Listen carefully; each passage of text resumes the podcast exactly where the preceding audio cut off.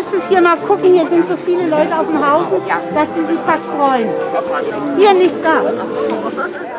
Hunderte Menschen bevölkern das sowjetische Ehrenmal in Berlin-Treptow. Es ist der 8. Mai, 75. Jahrestag der Befreiung und erstmals in Berlin Feiertag. Die meisten haben Blumen dabei. Wir kriegen Ärger mit der Polizei, die kommt mit Recht. Ellen Händler trägt vor der Skulptur Mutter Heimat Stühle umher. Sie ist Aktivistin im Bund der Antifaschisten in Treptow. Für sie gibt es keine Alternative, als den Tag der Befreiung in reduziertem Rahmen hier zu feiern. Hier liegen über 7000 sowjetische Soldaten aller Nationalitäten und man darf nicht vom Kriegsende sprechen, man muss vom Tag der Befreiung sprechen und man muss den, der Roten Armee danken, die so viele Tote hatte. Und man muss das wachhalten. Und diesen Gedenktag nutzen, dass Schüler dass, ähm, sich inhaltlich damit beschäftigen, Studenten damit sich beschäftigen und diese Gesellschaft, die so oberflächlich ist, die muss sich tiefer beschäftigen mit Krieg und Frieden und deswegen muss man daran erinnern, damit nie wieder sowas passiert. Nie wieder. Einige Politiker der Partei Die Linke sind gekommen.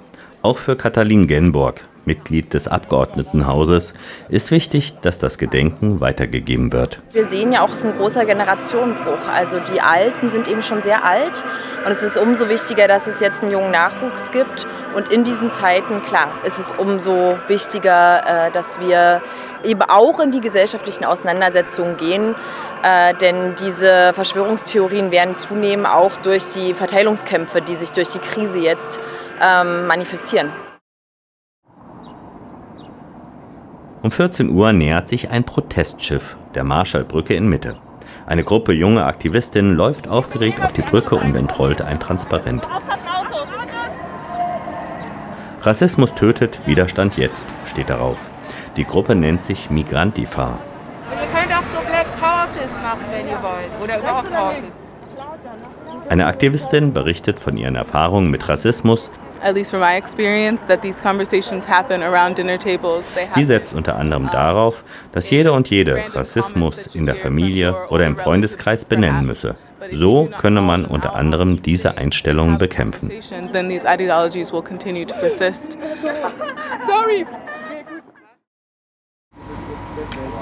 Um 15 Uhr schwebt eine riesige, weiß gestrichene Eichenwurzel über dem Pariser Platz. Sie hängt an einem Schwerlastkran der Feuerwehr. Volker Johannes Trieb ist Künstler aus Osnabrück und hat die auf Eisenträgern montierte Wurzel am frühen Morgen hier vor dem Brandenburger Tor platziert.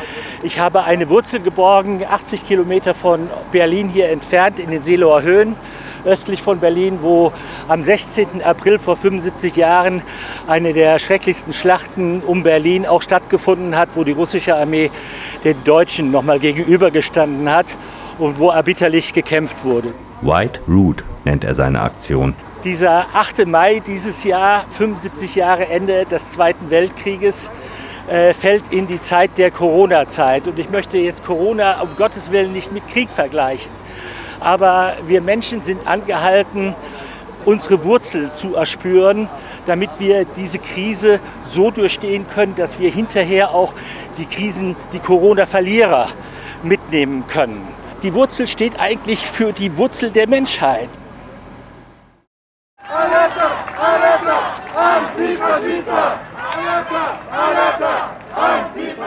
Auch auf der Kundgebung auf dem Hermannplatz am Nachmittag gibt es Ärger mit der Polizei.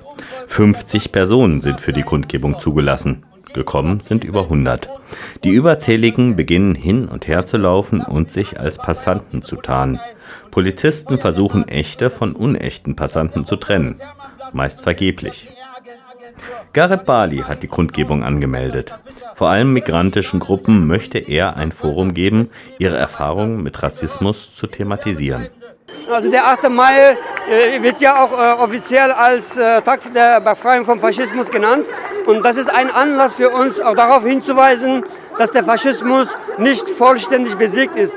Und dass das Leben der Migrantinnen auch durch die staatlichen Sicherheitsbehörden nicht gesichert ist. Im Gegenteil, auch von denen geht eine gewisse Gefahr aus. Die NSM-Morde sind ein Beweis dafür. Das heißt, wir wollen äh, gemeinsam darauf hinweisen und auch die Idee verstärken, dass die Migrantinnen aufgrund dieser ständigen Angriffe äh, den eigenen Schutz organisieren müssen.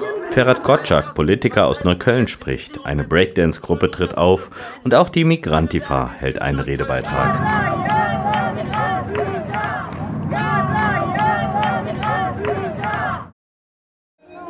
Bei vielen ist heute neben dem Kämpferischen auch eine gewisse Verunsicherung zu spüren.